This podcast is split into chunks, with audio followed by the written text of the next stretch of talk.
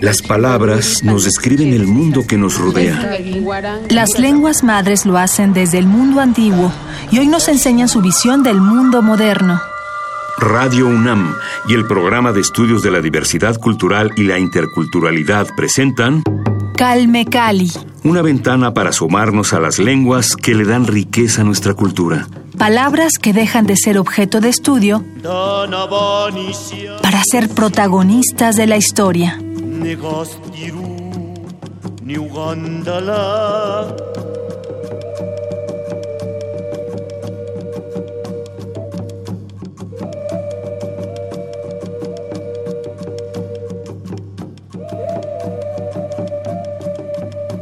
Bienvenidos a Calme Cali, gracias por acompañarnos. Yo soy Vania Nuche y me da mucho gusto que estén con nosotros nuevamente aquí en Radio UNAM. El día de hoy compartiremos esta emisión con Irma Pineda Santiago. Ella es poeta, ensayista y traductora vinisa. Muchísimas gracias por acompañarnos, Irma. Bienvenida a Radio UNAM. Muchas gracias, Vania, por la invitación. Es un placer siempre estar en las instalaciones de Radio UNAM y un saludo a todos los radioescuchas. Antes de comenzar esta conversación, vamos a escuchar una semblanza que preparamos para que nuestros radioescuchas tengan una primera idea de tu trabajo. Irma Pineda Santiago nació en 1974 en Juchitán, Oaxaca, México. Es licenciada en comunicación, además de poeta, ensayista y traductora Binisa. Se ha desempeñado como profesora en la Universidad Pedagógica Nacional y en el proyecto docente México Nación Multicultural del Programa Universitario de Estudios de la Diversidad Cultural y la Interculturalidad de la UNAM.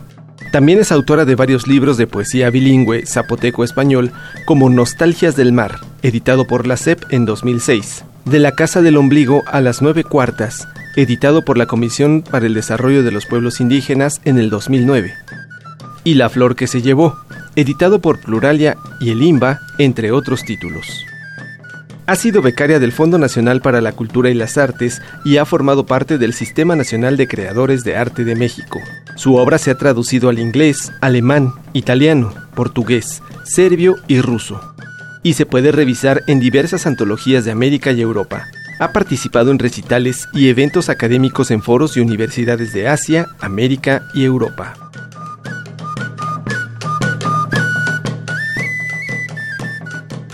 Ya escuchamos un poco de todo lo que has hecho, Irma. Cuéntanos, por favor, cómo nació tu interés por la poesía. Así es, eh, yo nací en Juchitán, Oaxaca, que es una región muy eh, rica, eh, que se ubica en el istmo de, de, México, la cintura de nuestro país, pero es una región muy rica no solamente en cuanto a recursos naturales, biodiversidad, etcétera, sino que también culturalmente Oaxaca es uno de los estados más diversos, ¿no? Justamente es el estado que tiene pues el mayor número de, grupos lingüísticos, actualmente se habla de unos 16 grupos lingüísticos, y entre ellos el que es mi lengua, ¿no? Y además mi, mi población eh, ha sido también cuna de muchos artistas, pintores, músicos, escritores. Entonces es un lugar que, eh, pues que siempre se está trabajando por la cultura, con la cultura, y yo creo que eso también va formando a las nuevas generaciones, ¿no? Todo este ambiente en el que crecemos los, los niños y los jóvenes de, de la región. ¿A qué edad comenzaste a desarrollar tu conocimiento en la poesía y cómo te involucraste con este arte? Híjoles, pues muy chica. Fíjate que eh, yo tuve la fortuna de que mis padres eh, fueran maestros y eso hizo que en casa pues hubiera algunos libros, pero lo que fue fundamental también para acercarme más a la literatura fue la creación de la Casa de la Cultura de Juchitán, una Casa de la Cultura que crearon algunos escritores reconocidos como el maestro Macario Matus, exactamente, pues que falleció hace algunos años, el doctor Víctor de la Cruz, que fue uno de los grandes investigadores de la cultura de los Vinizá, que también pues falleció eh, hace unos eh, dos, tres años,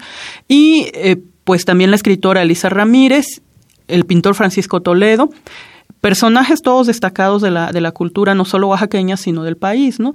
Y algo que aportaron fundamentalmente fue la creación de una biblioteca infantil, una biblioteca que pues tenía un enorme acervo de libros para niños, pero además donde los niños podíamos entrar y salir libremente, ¿no?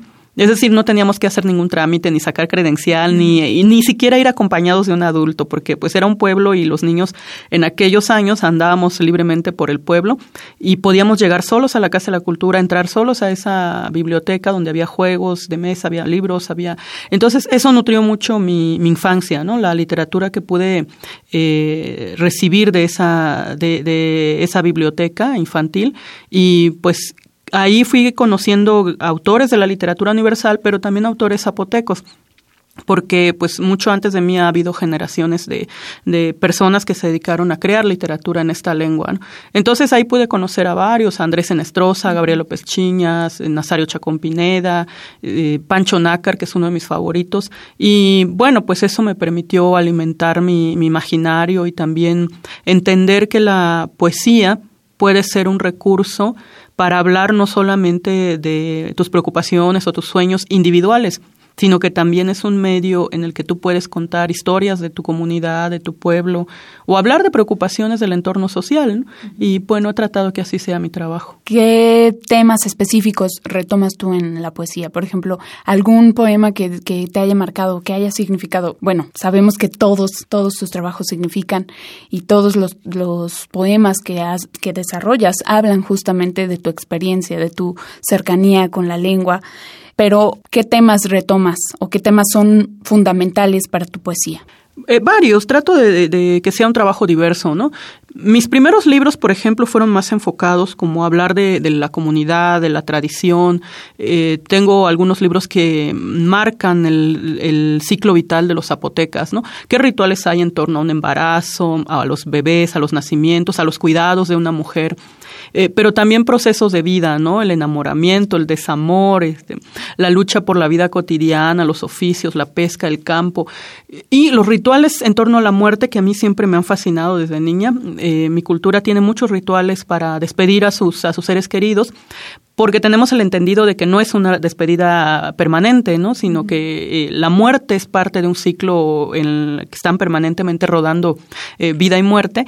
Y, un proceso. Exacto, un proceso. Y entonces eh, tenemos ciertos rituales para dar lugar a que nuestros seres queridos entren a otro mundo, ¿no? entren al, al mundo de los muertos, al, al inframundo, al Yobá y sabemos que en algún otro momento los vamos a reencontrar cuando nos toque a nosotros marchar a ese yoba o cuando ellos regresen, ¿no? Reencarnados. Entonces, eh, esos rituales a mí me fascinan y he escrito mucho sobre eso. Pero también hay otros temas que me preocupan, ¿no? Tienen que ver con condiciones sociales, por ejemplo, la migración. Tengo un libro sobre la migración que es un tema que cada vez se va notando más fuerte en el sur de, México y Oaxaca, pues al ser uno de los estados eh, más eh, pobres, paradójicamente, es, es, rico en diversidad cultural, pero también es eh, empobrecido por, por un saqueo de recursos. Entonces, eso hace que la gente también pues busque mejorar sus condiciones de vida y han encontrado en la migración una opción. Pero también la migración trae muchos problemas, ¿no? lo que genera tanto para los que se van como para los que se quedan. Y yo quise contar un poco esas historias en, mi libro, que hablara pues los que se van y que hablaran los que se quedan. ¿Cómo se llama tu libro? Se llama en español La nostalgia no se marcha como el agua de los ríos. En zapoteco es Xilasequirie, Casirie Nisagigu y que pues son dos voces, ¿no? que van dialogando, los que se van, los que se quedan, y hablan de eso, del temor, de la angustia, de la preocupación, pero también de la esperanza, la esperanza de encontrar una vida mejor, la esperanza de, mejorar esas condiciones de vida. Y eh, pues más recientemente también quise tocar un tema que pues lo vemos de manera cotidiana ahora y, es preocupante porque mientras más cotidiano se vuelve lo vamos naturalizando, ¿no? Que es el tema de la violencia. El sexenio pasado lo vivimos particularmente las comunidades indígenas con el despliegue de las Fuerzas Armadas en, nuestros territorios y eso eh, generó muchas circunstancias difíciles, mucha violencia hacia los pueblos y en medio de esta violencia quienes fueron más eh, susceptibles y más eh, vulneradas fueron las mujeres. Tuvimos, y no lo digo yo, hay, hay datos, hay cifras y estadísticas donde pues muchas mujeres indígenas fueron violadas por miembros de las Fuerzas Armadas eh, o a los niñas que a los 11 o 12 años estaban teniendo bebés por eh, resultado de estas violaciones, ancianas de 73 años falleciendo como resultado de estos ataques de, los, eh, de las Fuerzas Armadas.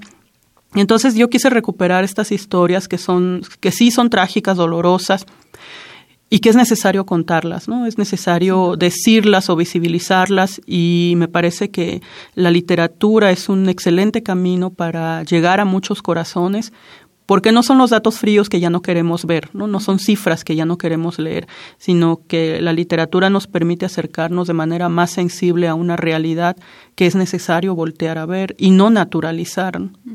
Justamente como lo mencionas, es un medio, es otra cara más sensible, como bien lo mencionas, de acercarnos a estas situaciones que a veces nos parecen tan ajenas, ¿no? Cuando no las vivimos personalmente que es lo más triste del caso, porque tendremos que tener este, esta identificación y esta capacidad de empatar con, con, la, con lo que sienten las comunidades originarias, ¿no? Y de tener esta empatía hacia los pueblos originarios y hacia las mujeres. A propósito de esto que mencionas, quería justo comentar con toda nuestra audiencia que Irma y yo nos conocimos en una de las clases que imparte el PUIC, el Programa Universitario de Estudios de la Diversidad Cultural y la Interculturalidad de la UNAM en esta clase de México Nación Multicultural. Ahí hablabas sobre el papel de las mujeres, las mujeres indígenas.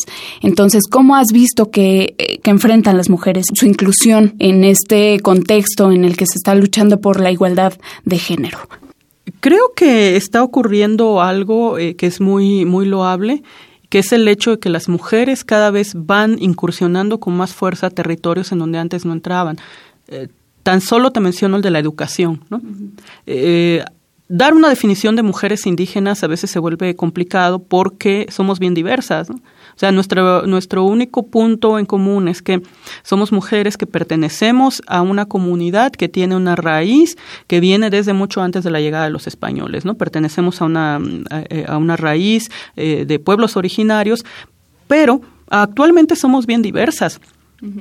Y, como te decía, uno de los terrenos en los que las mujeres estamos incursionando, que antes no era tan sencillo y que todavía las estadísticas aún no reflejan un número importante, eh, que es el de la educación. Y me parece que la educación es una herramienta fundamental para ir otorgando a las mujeres autonomía y poder y, decisión. ¿no? Entonces, eh, esto es bastante eh, loable, hay que celebrarlo, porque cada vez es mayor el número de mujeres que están teniendo acceso a, a diferentes eh, formas de educación, ¿no? desde la educación menos formal hasta una educación totalmente escolarizada, donde ya hay muchas compañeras mujeres indígenas que tienen eh, no solo grados, sino ahora posgrados. Y también eh, aquí hay que reconocer algunas instancias que han ido acompañando estos procesos de, las mujeres de crecimiento. Una de ellas es, por supuesto, la UNAM, eh, principalmente a través del, del PUIG que acabas de mencionar y que, eh, bueno, no solamente se trabaja en esta eh, materia que es la de México Nación Multicultural, sino que también se han forjado otras eh, opciones como el de diplomado para fortalecer el liderazgo de mujeres indígenas, que actualmente pues también comparte la, la, UNAM con otras instancias como, como CDI, UNESCO y que son procesos en los que las mujeres pueden ir eh, asumiendo no solo conocimientos, sino también eh, herramientas para poder eh, compartir con sus comunidades y luchar por tener acceso a una vida mejor. Es decir, tener conocimiento sobre los derechos humanos, a qué instancias se puede acudir para la defensa de estos derechos humanos específicamente los derechos de las mujeres y mucho más específicamente los de las mujeres indígenas. Entonces, el acceso a la educación también nos ha permitido el acceso a la información, el acceso al conocimiento de una serie de, herramientas, de instrumentos jurídicos, legales, eh, el acceso a los medios de comunicación, que poco a poco van permitiendo que haya un mayor reconocimiento del papel de las mujeres indígenas.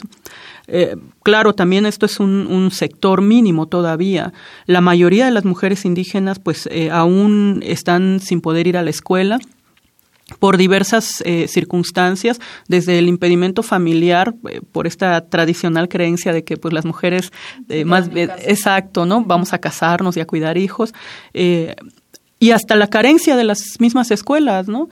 Muchas comunidades que no tienen acceso a la escuela, porque el número de niños es poco, porque no se puede abrir o porque no hay caminos para abrir ni escuelas ni, ni hospitales ni nada de eso, ¿no? Entonces hay condiciones muy difíciles, muy adversas, pero creo que también se va avanzando y eso siempre hay que celebrarlo. ¿Hay algún tipo de política pública que reconozcas que hay en tu comunidad en favor justo de este reconocimiento de la labor de las mujeres? Sí, actualmente va habiendo eh, políticas transversales ¿no? que buscan tocar el tema de las mujeres eh, y algo que quiero mencionar es que generalmente no han sido iniciativas de las instancias. ¿no? Estas políticas existen o los programas existen como resultado de una lucha antiquísima y cotidiana y, dura de las mujeres. O sea, las mujeres han tenido que organizarse desde colectivos locales hasta colectivos nacionales. Eh, puedo mencionar, por ejemplo, a la Coordinadora Nacional de Mujeres Indígenas, ¿no? que están insistiendo de manera permanente en que las diversas instancias toquen el tema de, de, los derechos de la mujer, ¿no? Y como mencionaba, no solo el derecho a la educación, sino a la salud, a los derechos humanos, a, a una identidad, a una vida digna, a una vida libre de, de violencia, etcétera. Entonces, eh, actualmente sí varias instancias se van preocupando. Eh, mencionaba ya algunas, ¿no? Como, como la misma UNAM como institución educativa, la CDI, que es la eh, pues instancia para el desarrollo así de los los pueblos indígenas. Exactamente, que es la instancia encargada de, de pues trabajar con, con, la población indígena de manera más puntual y algunas eh, oficinas o secretarías de gobiernos locales, ¿no? Eh, como eh, pues los institutos de mujeres, DIF, etcétera, que ya van acercándose un poco al desarrollo de políticas públicas que puedan mejorar condiciones de vida de las mujeres como resultado de esta lucha de las mismas mujeres, ¿no? No ha sido gratuito. Bien, ¿y cómo es eh, la situación de las mujeres en tu comunidad? ¿Cómo se desarrolla? ¿Cómo, pues, cuál es su papel? ¿No? Nos hablas de esta situación en la que las mujeres, o sigue habiendo esta creencia comunitaria, cultural, de que las mujeres deben permanecer en el hogar. ¿Cómo es? ¿Cómo van transformándose, si es que se va transformando esta, esta situación, el papel de las mujeres? Sí, fíjate que yo tengo la fortuna de pertenecer a una cultura donde las mujeres particularmente no hemos eh, vivido de manera tan contundente esta opresión. Las mujeres vinizadas, las zapotecas, eh, pues son mujeres mucho más fuertes, más echadas para adelante. Eh, ¿Por qué? Bueno, porque son mujeres económicamente activas y eso les permite eh, autonomía, autodeterminación, eh, participación en la toma de decisiones. Hay ámbitos en los que apenas empiezan a despuntar las mujeres, ¿no? Como el ámbito político. Este es el primer gobierno que tenemos liderado por una mujer, ¿no? Después de más de 200 años de existencia de la comunidad.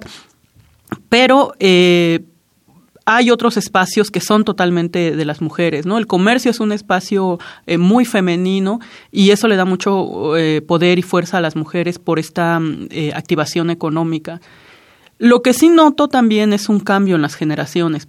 Si bien nuestras abuelas fueron muy de comercio, y a lo mejor la generación de nuestras madres ya empezaron a acercarse un poco a la educación, eh, la generación más joven de mujeres están desarrollando otro tipo de, de, actividades. ¿Por qué? Porque están siendo más educadas, son chicas muy jóvenes, pero que están ya accediendo a posgrados y también tienen otras preocupaciones, ¿no? A lo mejor nuestras abuelas, pues la preocupación fundamental era eh, vender algo para llevar de comer a, casa. Y eh, la generación eh, de mi madre o todavía la mía, nuestra preocupación fue eh, pues algunas transformaciones sociales, ¿no? La lucha por eh, mejorar las condiciones de vida de la comunidad, la lucha por tener mejores servicios. Y ahora eh, vienen otras situaciones. Tenemos un impacto muy fuerte de los proye proyectos globalizadores eh, que sí nos están afectando de manera eh, importante, ¿no? Por ejemplo, pues todo este tema del extractivismo. Ahorita se está buscando, las grandes empresas y los gobiernos están buscando, por ejemplo, abrir mineras en la región del Istmo. Eh, están los proyectos de generación de energía eólica que han confrontado mucho a la comunidad. Y justo aquí están entrando ya algunos colectivos de mujeres muy jóvenes. Yo estoy muy contenta porque las veo que son eh, jóvenes mmm, menores de 27 años que están ya eh, trabajando como colectivo, ahorita me estaba acordando, por ejemplo, algunos colectivos como las nietas de las Vinigulasa. Vinigulasa son los antiguos zapotecas, ¿no? Vinigulasa. Vinigulasa, sí, los antiguos zapotecas, y está otro colectivo de chicas, Bakuzagi, que justamente eh, son mujeres jóvenes que están partiendo ya más de las teorías feministas y que están buscando dar cursos, talleres, eh, integrar a más, eh, más chicas jóvenes porque están desarrollando diversas luchas, ¿no? Una es la recuperación de la identidad, otra es la lucha contra eh, las empresas eh, extractoras de la riqueza natural. Eh, la formación político-ideológica de las, de las mujeres en el istmo también, ¿no? Y entonces, pues, están dando talleres muy diversos, talleres sobre teorías feministas, talleres para que las mujeres conozcan más sus derechos, Talleres de arte también, esto es bien interesante porque el arte se ha vuelto un camino de recuperación de la identidad, de fortalecimiento de procesos ideológicos y también un medio que les permite luchar contra eh, los intereses eh, que quieren que quieren frenar, ¿no? Entonces esto es muy interesante cómo ha ido evolucionando este, el activismo a este través del arte, exacto, y, el activismo, ¿no? A través del arte justamente. A propósito de, este activismo en el arte, cómo ha influido o determinado el papel, ese papel de las mujeres en la literatura, en la poesía, por ejemplo, que es tu campo de, especialidad. Sí, fíjate que, eh, bueno, en literatura desafortunadamente no somos muchas mujeres escribiendo en, el istmo. En México sí, eh, como país creo que quienes están teniendo ahorita un papel muy importante en la literatura somos justamente las mujeres, ¿no? Pero hay más mujeres de Chiapas, hay más mujeres de, de otras regiones. Eh, de mi comunidad prácticamente somos dos quienes estamos escribiendo, tres quienes estamos escribiendo en, en eh, que es nuestra lengua, y en, y en español, ¿no? Eh, una de ellas es Natalia Toledo, eh, otra compañera es Claudia Guerra y una servidora, ¿no? que precisamente tratamos de ubicar el arte como un medio eh, político incluso. Eh, ¿Por qué menciono que, el arte como un medio político? Porque, pues, las que estamos escribiendo somos perfectamente bilingües y bien podríamos desarrollar nuestro trabajo solamente en, un idioma, en el castellano. Sin embargo, hemos decidido mantenernos como escritoras bilingües porque nos importa y nos interesa visibilizar nuestra lengua, visibilizar nuestra cultura y, eh, y, eso es un tema fuerte, ¿no? Porque aquí mismo en México desconocemos cuántas culturas tenemos, desconocemos cuántas lenguas tenemos, y entonces eh, para nosotras es muy importante que a través de la literatura, a través de lo que escribimos y lo que compartimos, la gente conozca otro idioma, que es el Dijazá, y la gente sepa de otra cultura, que es la cultura de los Vinizá, ¿no? Entonces, sí nos interesa eh, que más gente eh, lo conozca. ¿Por qué?